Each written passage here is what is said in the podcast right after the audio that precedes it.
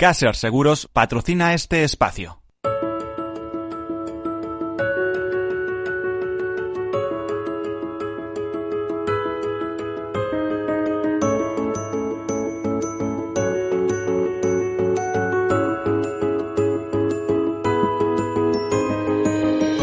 Tercer sector, un espacio para la economía social. Un programa dirigido por Miguel Benito.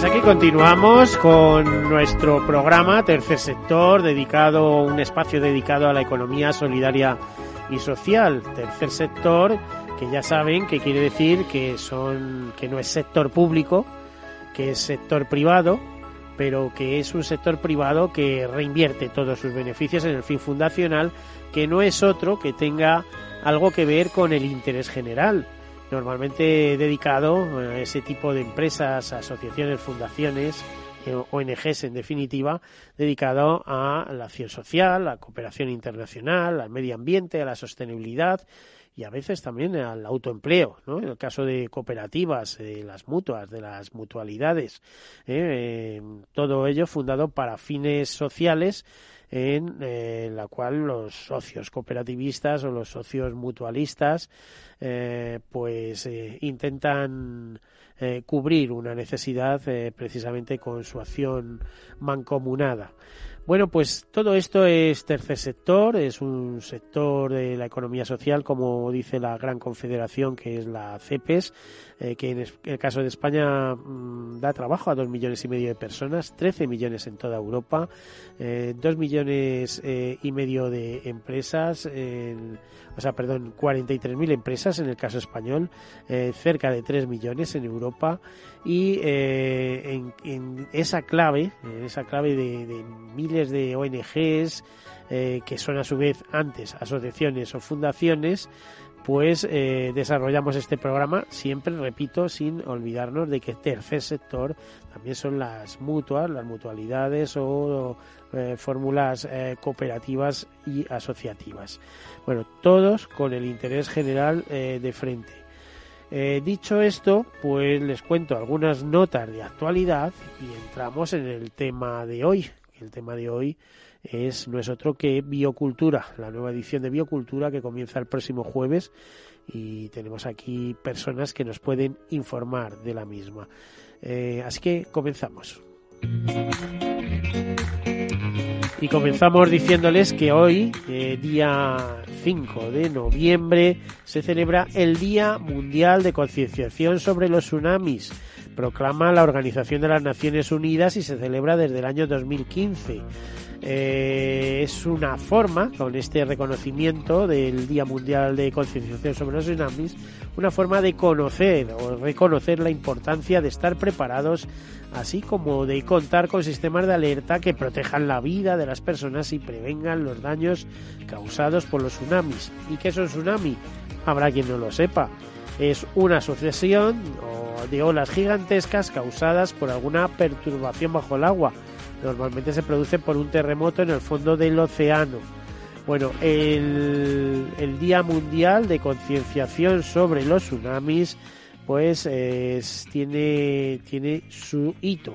Y es que el origen de la fecha, es decir, eh, proviene de una historia japonesa denominada Inumura Tuai, Fuego de las Gavillas de Arroz, y es una historia que se desarrolla en Japón durante el año 1854 donde un aldeano, Gorio Amaguchi, se percató de que la marea estaba bajando bruscamente y decidió incendiar toda su cosecha, las gavillas de arroz, para advertir al resto de habitantes de la aldea que huyeran a tierras altas.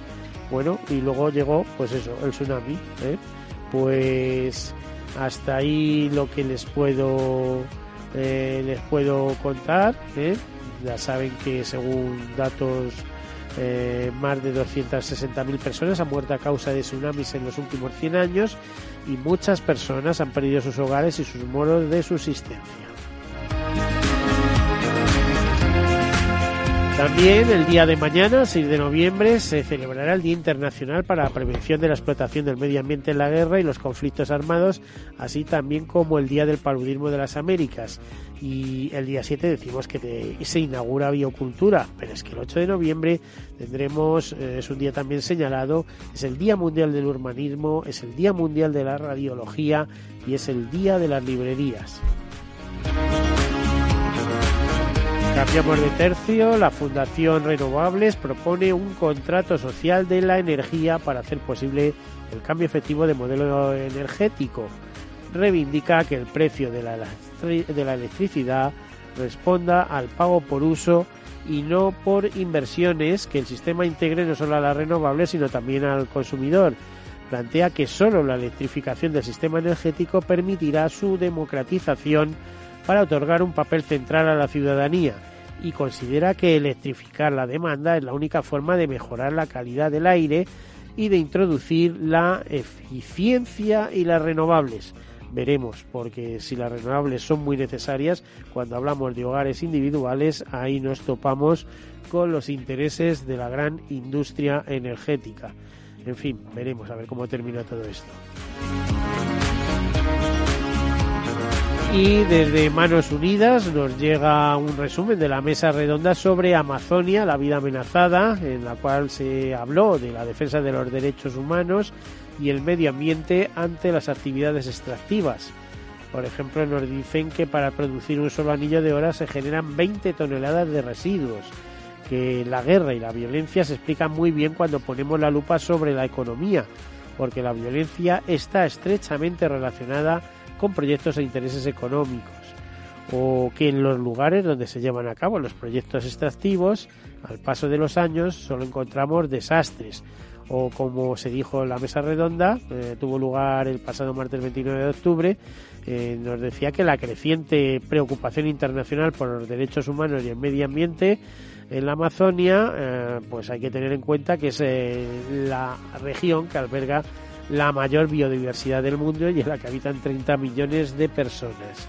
Bueno, pues eh, eh, sobre agua eh, y tierras y las consecuencias, como tierras envenenadas, etcétera, etcétera, se habló de todo lo que significa pues esto de los incendios en la Amazonia, la explotación unas veces racional y otras irracional de los recursos de los recursos naturales etcétera, etcétera.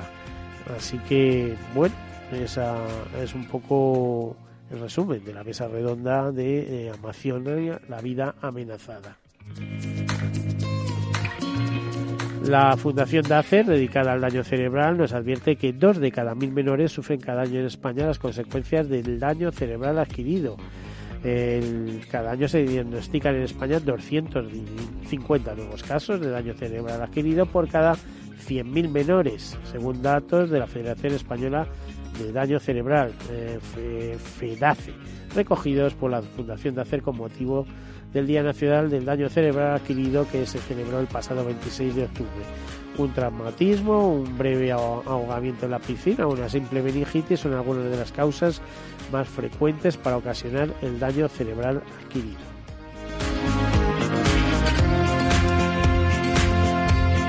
Y hablemos de familias hiperconectadas, porque nos dicen desde Custodio que los niños españoles de entre 12 y 17 años pasan más horas al año conectados a Internet que en el colegio.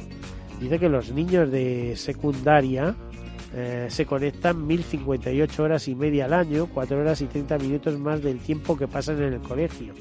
Los hogares españoles cuentan con tres teléfonos de media, cifra que aumenta hasta 5 o más en uno de cada diez casas. El 38% de los padres españoles se considera adicto al móvil frente a un 36% en Estados Unidos y Reino Unido.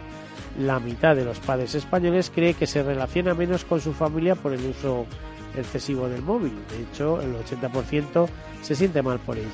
Dice que apagar las notificaciones, activar el modo avión o establecer horarios de uso son algunas de las estrategias utilizadas por los padres españoles para reducir su uso. El 65% de los padres españoles no conoce marcas, servicios o app de bienestar digital. Bueno, son algunas conclusiones de este estudio que realiza Custodio, plataforma de seguridad y bienestar digital. Eh, dentro de, como decía, el nombre exacto del estudio es Familias Hiperconectadas, el nuevo panorama de aprendices y nativos digitales. Y dicho esto, comenzamos con nuestro tema que nos interesa especialmente, que es eh, la nueva edición de Biocultura. Tenemos con nosotros a Beatriz Paper, eh, portavoz eh, de esta de esta de esta cita de este acto algo que organiza Vida Sana año tras año y en diversos lugares no porque no se organiza solo en Madrid.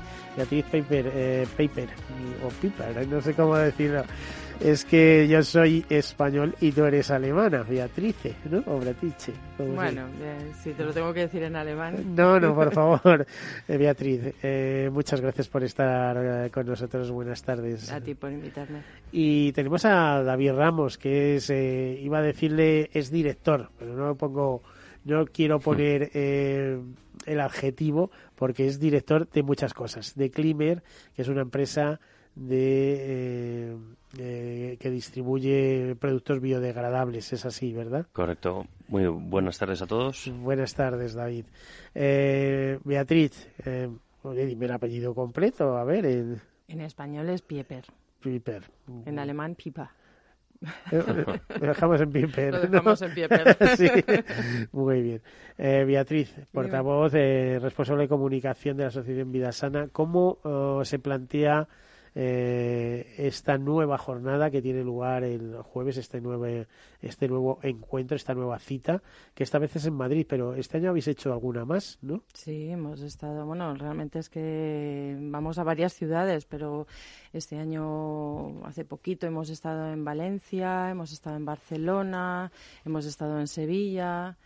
El año que viene nos toca mm, a Coruña, nos toca Bilbao. Iba a decir que, que hasta donde yo sé, y a lo mejor no lo sé correctamente, eh, al principio se hacía Madrid-Barcelona de manera alterna o en el mismo año eh, Madrid y Barcelona y luego ahora va a ir rotando por diversas ciudades eh, eh, una o dos eh, sedes más, ¿no? Sí, bueno, en Madrid se empezó a hacer como unos 35 o 36 años. En Barcelona lleva como unos 26 años haciéndose, o sea que comenzó todo aquí en Madrid. Y, y luego sí, vamos rotando, ahí cada dos años vamos haciendo pues otras ciudades. Son más pequeñas esas ferias, pero la verdad es que cada año van creciendo más. ¿no? Y interesa, a la gente le suscita mucho todo el mundo sí. ecológico, entornos, eh, bueno, eh, hay empresas de todo tipo, ya lo sabemos, ¿no? Pero, pero hay también mucho artesano, mucho autoempleo, eh, hay mucha asociación, hay mucha fundación, ¿no? Muchas tal- cooperativas. también, Efectivamente, sí, sí. mucha cooperativa, ¿eh? Mm. mutuas ya van pocas. Sí. Al seguro tiene poca presencia ahí, ¿verdad? Pocas, sí, me parece Poca. que. Bueno, Bueno, ten en eh, cuenta que hay como, por ejemplo, en esta edición va a haber como unos 800 expositores por ejemplo, en Madrid, ¿no? Que. ¿Dónde va a ser? En el Mm. recinto ferial. en el recinto ferial, sí, en el pabellón 8 y 10. Se inaugura el día 7, pero el día 7 puede pasar ya público. Sí, no? por supuesto, por supuesto. Eh, por la mañana o por la tarde. Desde por la mañana hasta por la tarde. De por la mañana y por la tarde. Mm. Eh, ah, ¿Está dedicada a algún tema especial este año? Hombre, eh, ten en cuenta que en biocultura hay como unas 400 actividades, o sea, nos dedicamos a muchas cosas. Eh, este año, por ejemplo, la comunidad protagonista es Valencia, con lo cual pues hay bastantes, eh, va a tener como mucha presencia todos los productos eh, ecológicos valencianos, que son muchos. Es una comunidad que ha tenido un crecimiento bastante grande, ¿no? Y luego, bueno, vamos eh, a hacer hincapié en las jornadas profesionales, en todo el tema de los plásticos biodegradables, que es algo tan, tan importante, en lo que llevamos además muchos años haciendo hincapié con todos los expositores. Pero bueno, el proceso es lento y, y poco a poco, pues cada vez se va implementando más. Bueno, concienciación, David, eh, me- Beatriz me la ha puesto muy fácil.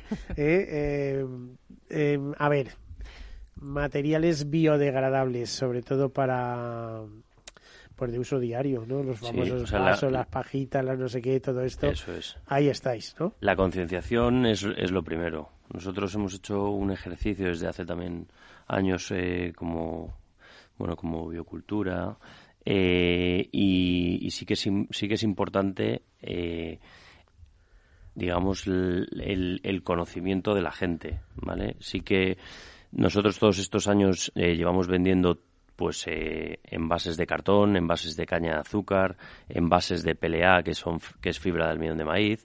Entonces hay, hay mucha mucha gente que no conoce esto este tipo de materiales. Sí que es verdad que pues ahora mismo hay un boom de estos de estos materiales y ahora están saliendo un poco pues eh, pues también eh, problemas de, de estos tipos de materiales. Sí que es verdad que hay concienciación, esto ahora mismo es una moda, dado que pues eh, tu negocio de al lado envasa en materiales biodegradables y tú no, entonces tú los empiezas a usar.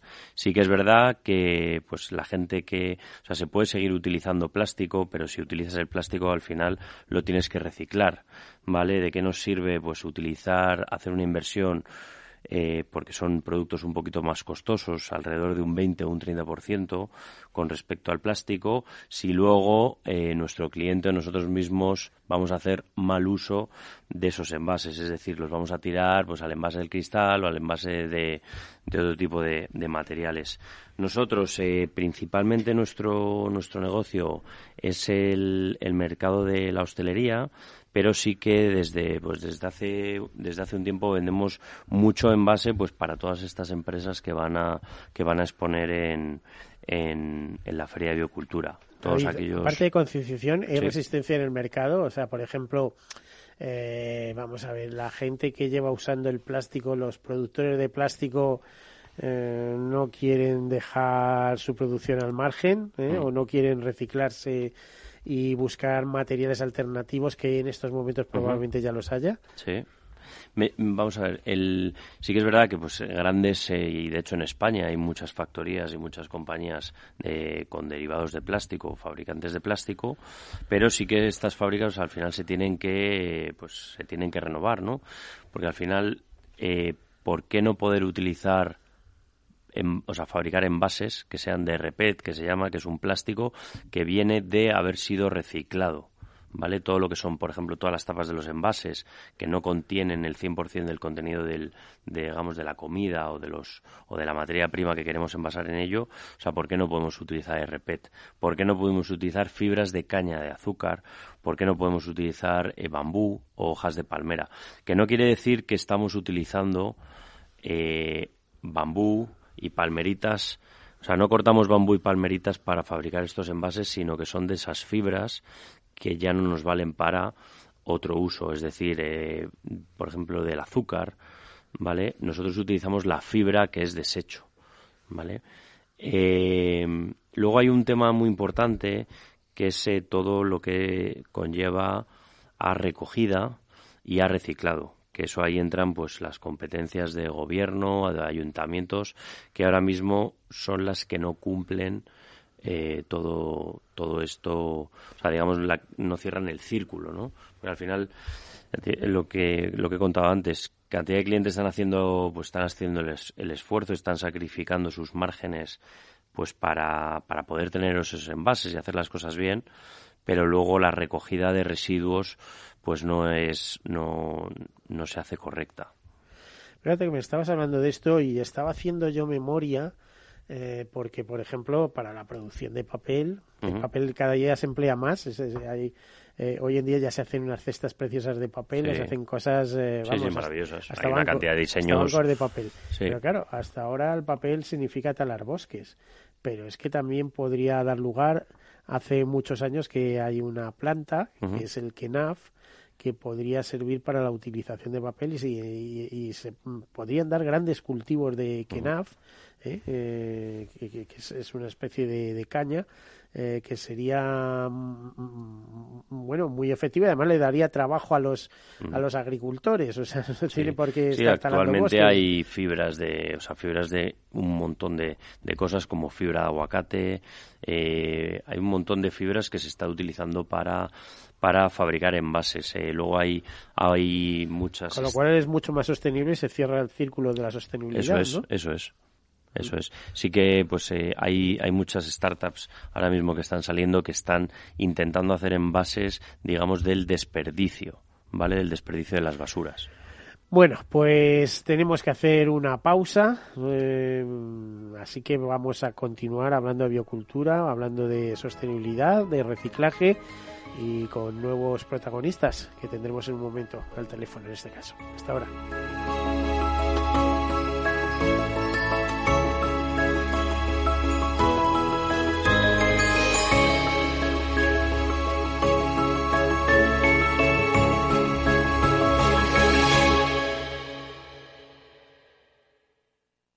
La obra social La Caixa destina 10.000 euros al proyecto de Casa Hogar de la Asociación Canaria Pequeño Valiente. De este modo, se busca colaborar en la generación de una casa comunitaria con espacios comunes donde las familias se apoyen y acompañen mutuamente en este difícil proceso.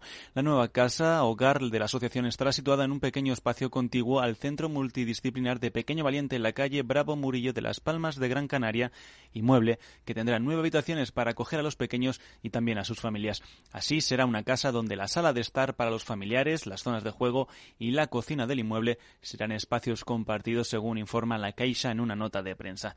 La entidad financiera expone que su área social es uno de los pilares del plan de RSC de CaixaBank que funciona gracias a su capilaridad territorial a través de la red de oficinas de CaixaBank que apoyan a la Fundación Bancaria La Caixa en su labor social detectando así las necesidades locales y también canalizando una parte de su inversión social. ¿Está tu bufete bien posicionado en Google? El 77% de usuarios buscan los servicios que necesitan Internet. Si no te encuentran a ti, encontrarán a tu competencia. En comunicación jurídica llevamos 20 años ayudando a dar visibilidad a empresas del sector legal. Web corporativa, estrategias publicitarias, marketing en redes sociales. Infórmate en comunicacionjurídica.com o en el mail info arroba comunicacionjurídica.com. Comunicación Jurídica. Hacemos visible tu despacho. Sí, sí quiero. Quiero tener siempre disponible a un buen equipo de abogados. Quiero tener un servicio telefónico de asistencia jurídica ilimitado. Quiero expertos que defiendan mis derechos como consumidor y como ciudadano. Quiero ARAC. ARAC. Lo nuestro es defender lo tuyo. Contáctanos en arac.es en el 992 2095 o consulta a tu mediador. Hola, soy Leopoldo Abadía, autor de La Crisis Ninja. Tengo 86 años, 12 hijos 50 nietos y una bisnieta. A mi edad, y con tanta gente en casa, siempre he pensado que era imposible conseguir ahorrar. En mi familia, lo único que crecían eran los gastos. Sin embargo, ahorrar quizá es mucho más sencillo de lo que crees. Eso es lo que he descubierto con Finanbest. Por primera vez cualquier persona puede invertir como lo hacen aquellos con grandes patrimonios, teniendo acceso a los mejores productos de inversión y siendo tratado como una persona normal. Entra en finambest.com y descubre que lo normal es extraordinario. Lo normal es Finambest. Capital Radio Madrid 105.7 Disfruta de la mejor cocina gallega en Montes de Galicia. Todo un clásico moderno en el barrio de Salamanca. Disfruta de la variada dieta atlántica, de las mejores carnes y pescados tratados con respeto y transparencia y regados con una de las mejores bodegas de la zona. En grupo, en familia o en pareja, Montes de Galicia te ofrece el espacio perfecto en cada ocasión. Inversión inmobiliaria acompaña al mercado inmobiliario en este nuevo ciclo. Todos los jueves de 10.30 a 13 horas, el inversor encontrará las claves para realizar su mejor inversión. La mañana de los jueves en Capital Radio tomamos el pulso al sector inmobiliario. Noticias, análisis de mercado y debates donde los protagonistas del sector podrán contar en primera persona los retos a los que se enfrenta el ladrillo. Inversión inmobiliaria pone la voz al sector inmobiliario. Aquí, en Capital Radio. En el restaurante Gaztelubides somos rigurosos con la selección del producto para crear recetas imaginativas que acompañamos de una bodega generosa y brillante y de nuestra magnífica terraza durante todo el año. Restaurante Gaztelubide, carretera de La Coruña, kilómetro 12200, La Florida. Teléfono 91 372 8544. Una recomendación del programa gastronómico Mesa y Descanso. Esto te estás perdiendo si no escuchas a Luis Vicente Muñoz en Capital, La Bolsa y la Vida. Si esta fuera mi, la inauguration speech de John Fitzgerald Kennedy, pues diría que no se pregunten ustedes qué puede hacer la seguridad social por ustedes, sino qué pueden hacer ustedes por la seguridad social. Pues después de 130 años, la seguridad social, que ha servido admirablemente bien a la sociedad y a la civilización, está exhausta. No te confundas. Capital, la bolsa y la vida. El original.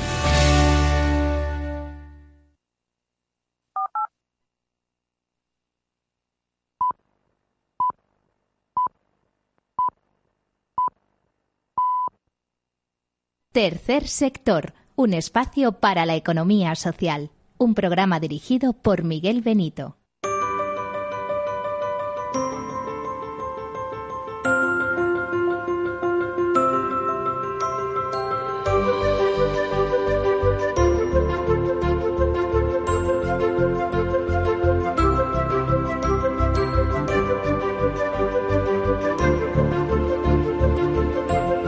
Es aquí continuamos, aquí continuamos con nuestros invitados hablando de biocultura, de la organización, de la temática, ¿eh? porque va a basarse mucho en, en la sostenibilidad y en los envases sostenibles y en los productos que sustituyen al plástico.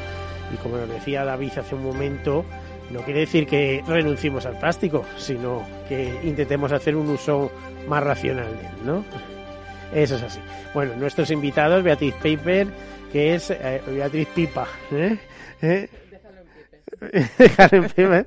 eh esta simpática alemana muy española, eh, que es la directora, la responsable de comunicación de esta feria de biocultura, Asociación Vida Sana, que, que es la promotora, David Ramos, pues director de Climer.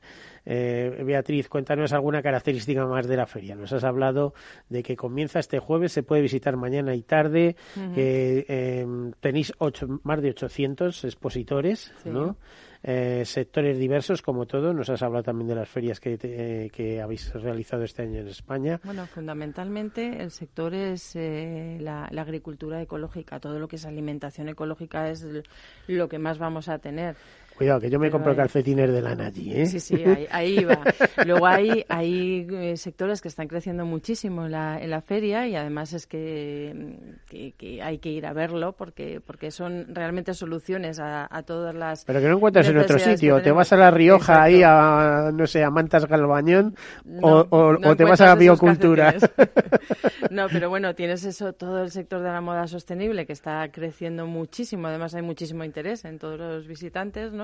La cosmética ecocertificada, que además también va muy dirigida al zero waste, ¿no? El eh, cuidado del cuerpo. Sí, pero no solamente para ese, esa salud corporal, para que no te metas esos tóxicos dentro, sino que además dentro de la cosmética está saliendo mucho la cosmética sólida, em, muchísimos menos envases.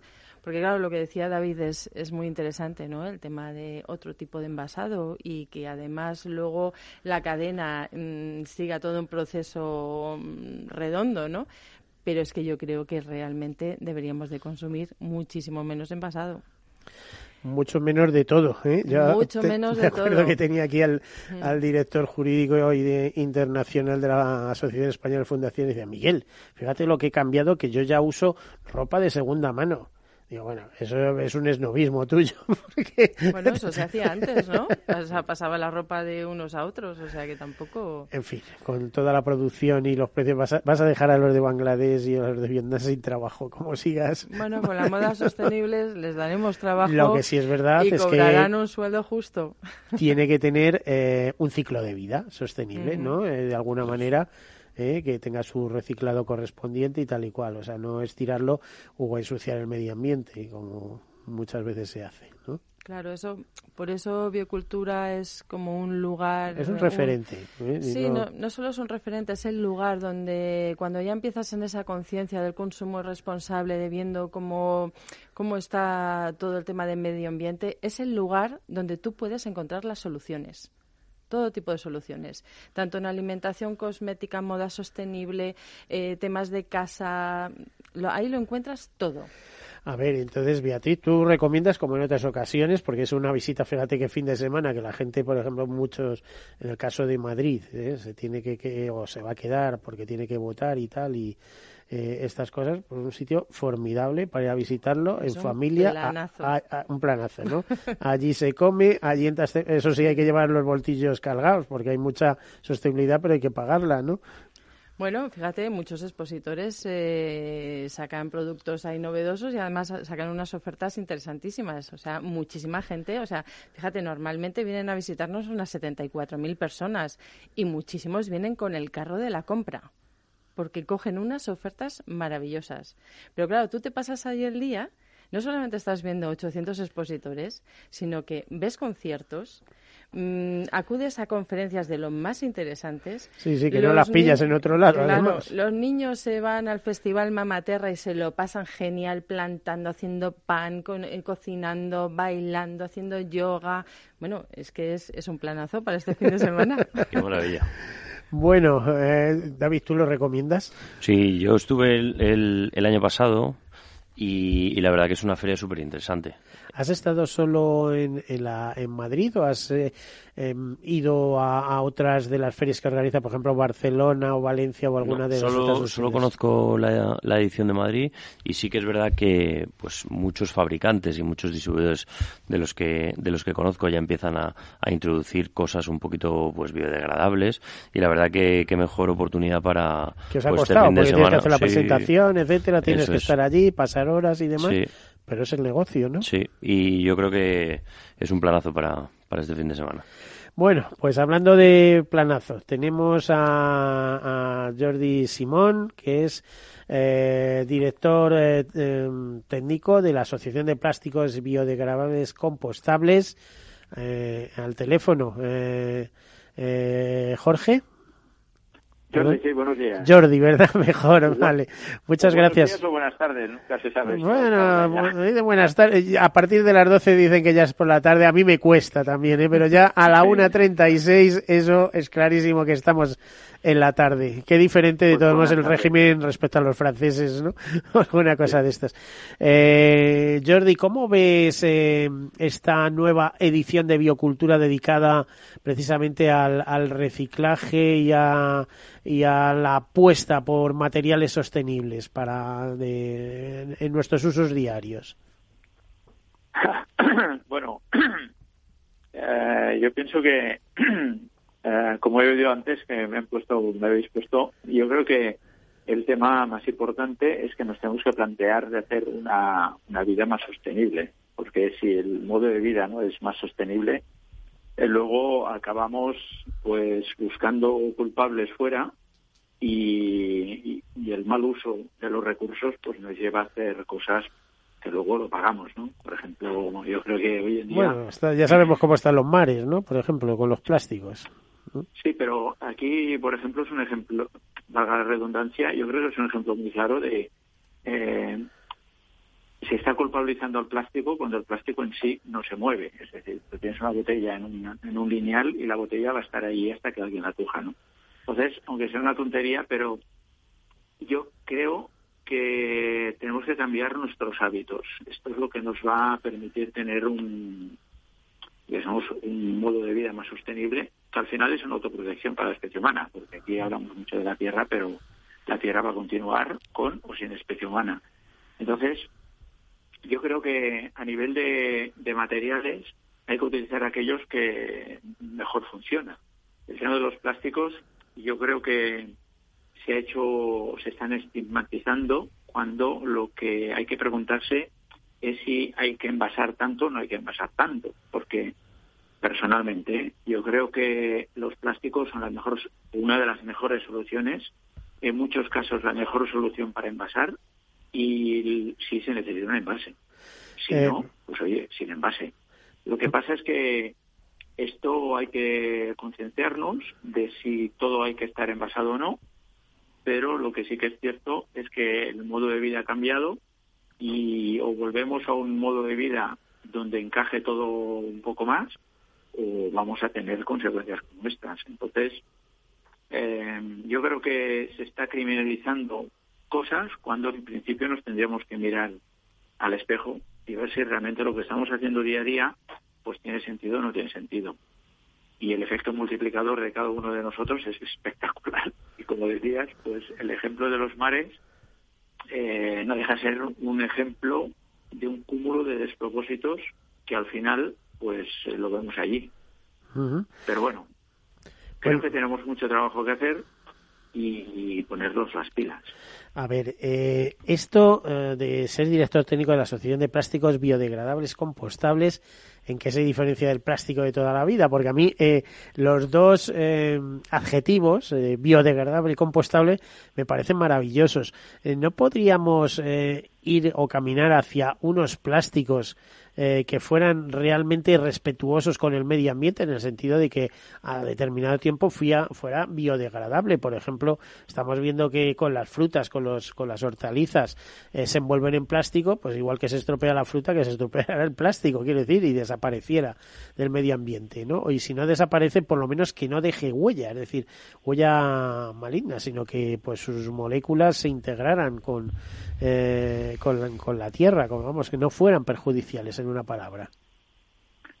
A ver, esto claro, cuando yo es que, a ver, los materiales, primero definir que los materiales, lo, que Asobiocom representa son los materiales que son biodegradables, compostables, como mínimo dentro de la asociación caben todas las empresas que fabrican eh, o comercializan o trabajan con materiales que como mínimo, mínimo, son compostables según la norma europea de compostabilidad, que es la, N, la EN 13432. Para nosotros insistimos siempre en utilizar materiales certificados, porque hay mucha picaresca, siempre, en todos sitios, y entonces, pues como mínimo, exigir materiales certificados. Entonces, el hecho de los materiales estos no dejan de ser plásticos. Yo sé que la palabra plástico busca mucha urticaria, pero la verdad es que los plásticos son una evolución de la, de la ciencia eh, y que nos han aportado muchísimas soluciones, nos aportan muchísimas soluciones. Unas somos conscientes de que las utilizamos, otras no, pero están ahí y lo que tenemos que hacer es un uso responsable. El hecho de que un material sea biodegradable o no, no es que sea más sostenible del que no lo es, porque el hecho de que sean biodegradables es que nos aportan un fin de vida distinto. Entonces, hay aplicaciones en donde son la solución y en otros en donde no lo son. Eh, yo creo que hay una, una premisa básica que tenemos que tener conscientes, que es utilizar el mínimo recursos eh, posibles para tener una solución. Y en este aspecto, cuando se analizan bien los plásticos, son una de las soluciones más óptimas, a pesar de que esto es un debate muy grande y que no, es un debate no, muy grande, enorme. O sea, yo, por ejemplo, a mí me gusta mucho ver las noches temáticas, esto, y cuando hablamos de de, de plásticos y todos los derivados, etcétera, todos los derivados del petróleo, eh, vemos además cómo se nos están colando en la sangre, literalmente, literalmente.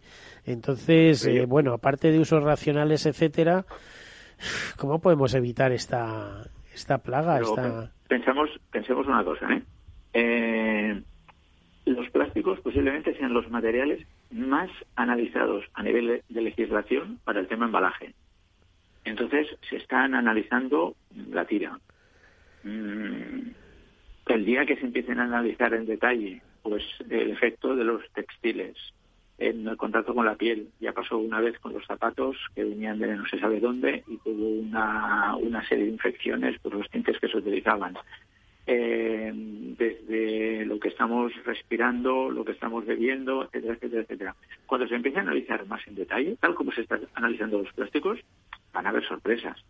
¿Por qué? Porque yo lo que creo es que estamos en un mundo realmente eh, en donde estamos expuestos a la tira de sustancias, porque somos una sociedad que se ha, eh, se ha vuelto muy compleja, y desde radiaciones, que tenemos radiaciones por todas partes, el día que se analicen más las radiaciones, pues se nos van a poner los pelos de punta, pero es igual, las utilizamos porque es práctico, el modelo de llevamos encima, lo metemos al lado de la cabeza continuamente y esto pues no le damos más importancia porque nos da un, beneficio, ¿no?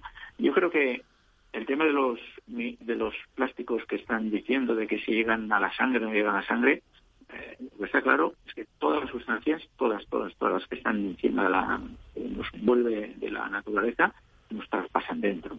Entonces, eh, querer estigmatizar unos materiales porque si analizas con el microscopio electrónico encuentras cosas, no sé, los que nos dedicamos un poco a la química, eh, bueno, encontraríamos cosas en todas partes, ¿no? Todo lo que aquello que buscas lo encuentras, lo que no buscas no lo encuentras. Hombre, ojo, que los plásticos no los produce la naturaleza, ¿eh? que los producen las fábricas, cuidado, ¿eh? Sí, sí, no, sí, sí, pero lo que quiero decir es que eh, utilizamos plásticos porque los queremos envasar, las cosas. Si no las envasamos, pues... Ah, a lo mejor hay otros sistemas. Esperemos un segundito, vamos a abrir el debate con la mesa. David, ¿Podríamos envasar las cosas con mm, a ver, con materiales biodegradables. Sí, perfectamente. De hecho, ya se está utilizando, bueno, sobre todo en grandes superficies, con materiales que vienen, pues, de almidón de maíz, como puede ser. Por ejemplo, con hacer envoltorios, exactamente igual, o fécula de patata, o, Hay envoltorios, hay bolsas de basura, hay guantes para, pues, coger la frutita de de la frutería hay unos guantes maravillosos que ya no son de plástico. Perdona, ¿y eso supone un coste añadido, por ejemplo, a lo que vale al... Digo, un coste. O sea, ahora a lo mejor son más caros, pero si esto se apostara masivamente, a lo mejor se eh, reducía, ¿no? Sí, pues o sea, más o menos nosotros en todos los productos que, que comercializamos es un, como un 20 o un 30%. ¿Qué pasa?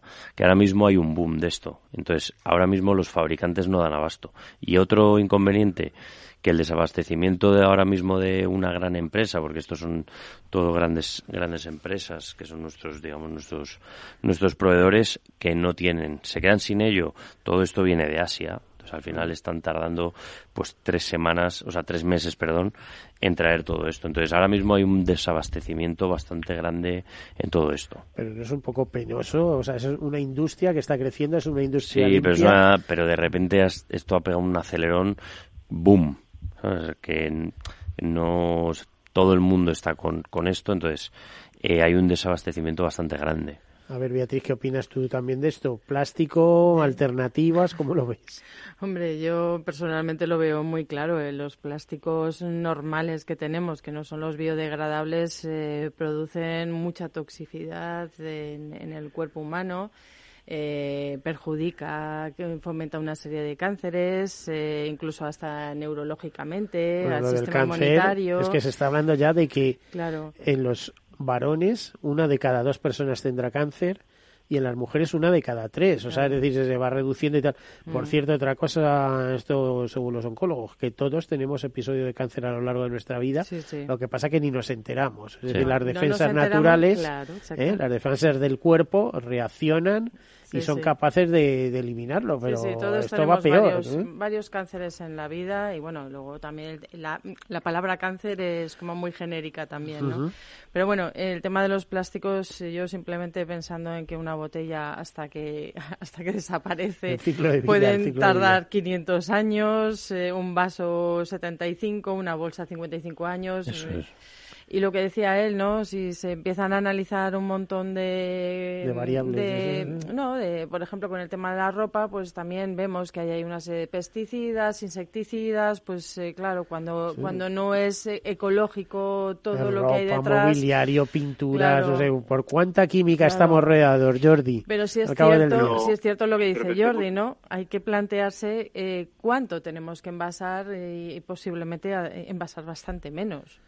Eh, yo, lo que diría es que, eh, claro, los que hemos estudiado química, eh, un colorante natural no deja de ser una sustancia química también, ¿eh? Entonces, la química, lo, una de las primeras cosas que aprendes es el tema de la concentración. O sea, no hay productos buenos ni malos, nunca, es solo depende de su concentración. Entonces, esto, esto me suena en la misma máxima que en medicina, ¿no? Sí, bueno, hay una gran concentración. Que, el secreto está en la dosis, ¿no? como te pases de dosis te vas fuera estamos utilizando tóxicos para como medicina, lo único que pasa en una dosis pequeña, ¿no? Entonces, yo pienso, ¿eh? al menos desde nuestro punto, intentamos hacer, intentamos la pedagogía que podamos y para que nos escuchen, ¿no? Es decir, nosotros intentamos no estigmatizar ningún material, porque no hay materiales buenos y malos, sino que hay que utilizarlos correctamente. El tema natural eh, nosotros, mm, yo personalmente soy un fan de la naturaleza, aunque soy de químicas, pero eh, somos, pero yo creo que es que o amamos la naturaleza o vamos a desaparecer como especie. Entonces, eh, me, gusta que digas especie, ¿eh? porque hay mucha gente que emplea el término raza humana. Yo me pongo negro, aunque luego lo he mirado muy mucho. Porque las especies somos predominantes de momento. Desde luego. Y, en antropología está clarísimo y, Carlos Lindeo ya dejó bien claro la, el sistema natural, la clasificación de, de, los seres vivos. Sí. Eh, sí, entonces yo lo que lo que tengo que decir de que lo natural, la naturaleza eh, es un es un equilibrio, es una, un sistema cerrado, digásemos, que, que es también muy bestia, ¿no? Y entonces la naturaleza, hoy mm, hablamos de la naturaleza muchas veces con una tranquilidad, pero cuando vienen estas tormentas bestiales, como no te busques una protección, desapareces, porque la naturaleza es la naturaleza, ¿no? Entonces, yo pienso que tenemos que buscar este equilibrio y evitar eh, digamos, estigmatizar las cosas. Hay que utilizar las cosas que necesitemos, las que no, no. Y no meter buenos y malos, sino que utilizar aquellos que tengamos eh, lo mejor posible y los mínimos recursos posibles. El hecho del petróleo, por ejemplo, que está tan estigmatizado, todos los plásticos del mundo que se consumen hoy en día, están sobre los 390 millones de toneladas más o menos, representan aproximadamente el 5% del petróleo. ¿eh? Entonces, eh, y si miramos todo, todo, lo envasado, todo lo que se envasa en plásticos del mundo, significaría más o menos, redondos, ¿eh? no tampoco es cuestión de fijarse exactamente, pero hablaríamos alrededor del 2% del petróleo que se consume en todo el mundo, son todos los envases que hay. Y la mayoría del petróleo que se hace es quemar. Esto sí que es una tontería espectacular, una materia prima tan buena, quemarla. Entonces, a partir de aquí, lo que decíamos de los envases biodegradables o no, de los artículos biodegradables o no, nosotros como asociación está claro que promovemos los materiales biodegradables, porque por esto hicimos la asociación, ¿no? Pero sí que con, intentamos hablar siempre de lo que es el sentido común. Es decir, un material biodegradable, que es un plástico, frente a otro, mmm, habrá que si el fin de vida termina siendo biodegradable o compostable, depende de qué vía, porque la palabra biodegradabilidad también genera mucha confusión. Porque si no le ponemos el, el apellido, de la familia, pues eh, hay confusiones, ¿no? Hay que decir la biodegradabilidad y en qué condiciones, ¿no? Porque, por ejemplo, material compostaje en industrial es que es biodegradable, es decir, se lo bioasimilan los microorganismos, pero en unas condiciones, es decir, en compostaje industrial. El que es en compostaje doméstico, pues tiene es, la biodegradabilidad se va a producir en condiciones de compostaje doméstico. Jordi, vamos, vamos, esto es una auténtica lección magistral, ¿eh? Y queríamos hacer debate sobre el tema. Ay, perdona, eh, vamos a, vamos a darle paso a, a, otra persona que nos está escuchando, que es Alfonso Biel de Sepe Spain. Es, eh, es una empresa que también se dedica a, a, objetos biodegradables. Eh, don Alfonso. Hola, ¿qué tal? Buenos días. Hola, buenos días. Eh, ¿A qué se dedica exactamente SAP Spain? Sí, Esther, bueno, nosotros nos dedicamos desde hace ya pues más de 40, bueno, 40 no, 60 años prácticamente, a la producción de bolsas de todo tipo. Bueno, con las evoluciones que ha habido, claro, durante O sea, que las tenéis de, de, plástico y no de plástico, de materiales alternativos, ¿no? Exactamente. Tenemos de plástico, de producto petroquímico, tenemos de plástico reciclado, de plástico que proviene de fuentes renovables, es decir, que no proviene del petróleo, es un producto petroquímico, pero que no proviene de la materia prima del petróleo, pues proviene de la caña de azúcar. Y luego tenemos el, el, material biodegradable compostable sobre norma 13432. O sea que tenemos toda la gama completa de, de gestión de plásticos. Oye, y mm, a ver, eh, ratificas lo que nos cuenta David Ramos de que ahora mismo hay un boom, eh, mm, que las grandes cadenas están pidiendo eh, materiales reciclables probablemente por la misma presión de los consumidores, que los consumidores quieren menos plástico y más eh, materiales, pues iba a decir, reciclables, ¿no? Compostables, sostenibles. A ver, al final son, son todos plásticos, es decir, o sea, eh, el, consumidor lo que quiere y lo que queremos todos es que eh, la economía evolucione como está evolucionando y que, y que, y que los envases y embalajes evolucionen como están evolucionando.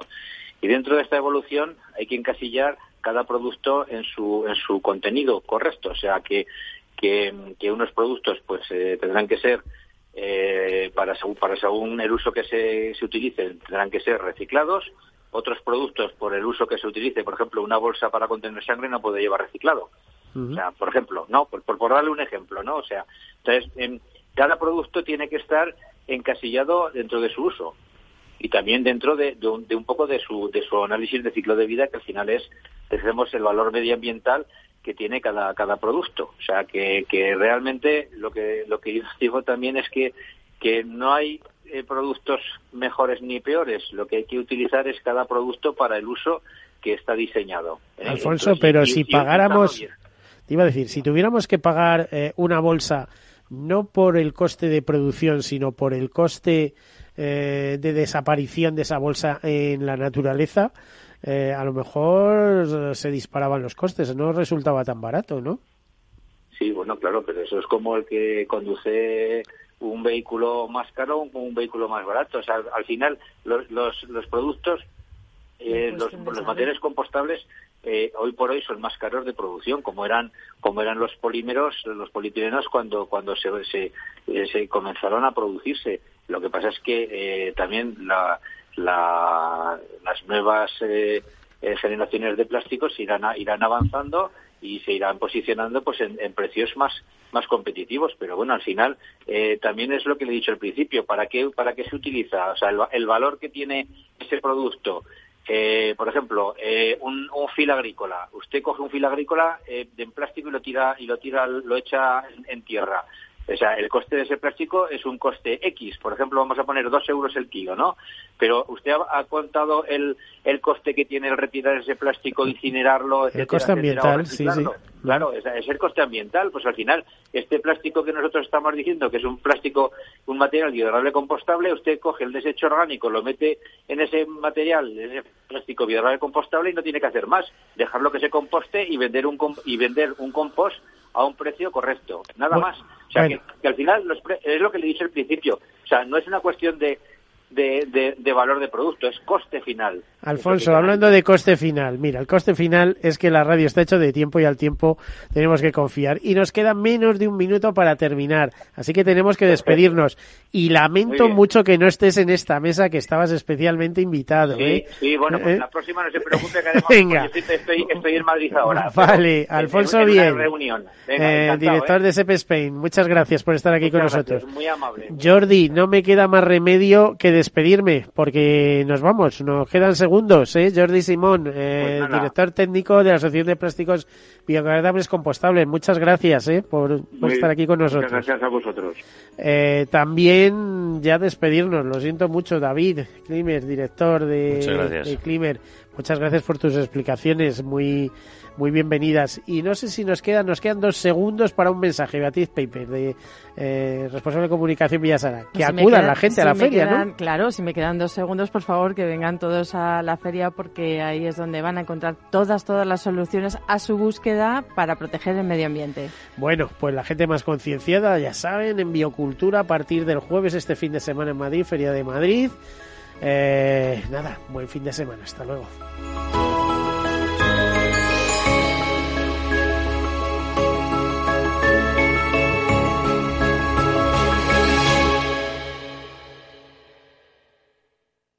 Caser Seguros ha patrocinado este espacio. Tu radio en Madrid 105.7, Capital Radio. Memorízalo en tu coche. Cuando abres la nevera para coger una manzanita, pero sucumbes a esa tarta de tres chocolates, estás pensando con el estómago. Y si puedes pensar con el estómago, puedes pensar con los pulmones. Reciclando latas, bricks y envases de plástico en el amarillo, ayudas a mantener el aire limpio. Piensa con los pulmones. Recicla. Ayuntamiento de Madrid y Ecoembes. Cuando reciclo, yo acierto. Gráficas Naciones. Más de 50 años de experiencia en el sector de las artes gráficas. Apostamos por la última tecnología tanto en impresión offset como en digital y gran formato. Realizamos todo tipo de impresión. Tarjetas de visita, folletos, libros, vinilos, decoración y montaje de stands. Más información en el 91 629 2145 o en gráficasnaciones.es. ¿Eres inversor o quizá buscas financiación para tu empresa? Capital Radio te ofrece a diario espacios para conectar con las mejores ideas de emprendedores innovadores. Escucha a Eduardo Castillo en After Work, a Laura Blanco con Financia tu Pyme, a Luis Vicente Muñoz con Mentoring o el programa del Private Equity. Tanto si buscas dinero como si buscas dónde invertirlo, encuentra con quién hacerlo en Capital Radio. ¿Cansado de lo que escuchas por la radio? Coño, ¿qué habré tomado yo? Pues me he levantado, mamá. Menos mal que tienes otra opción. Aquí somos así, con Rafael Cerro. Un genio. Bueno, tampoco exageremos. Un periodista como la copa de, de un pino. Eso sí, de lunes a jueves a las 8 de la tarde, escucha Aquí somos así, con Rafael Cerro y equipo, siempre en tu emisora Capital Radio. Y yo estoy loco, loco, loco con ella. Aquí somos así, en Capital Radio.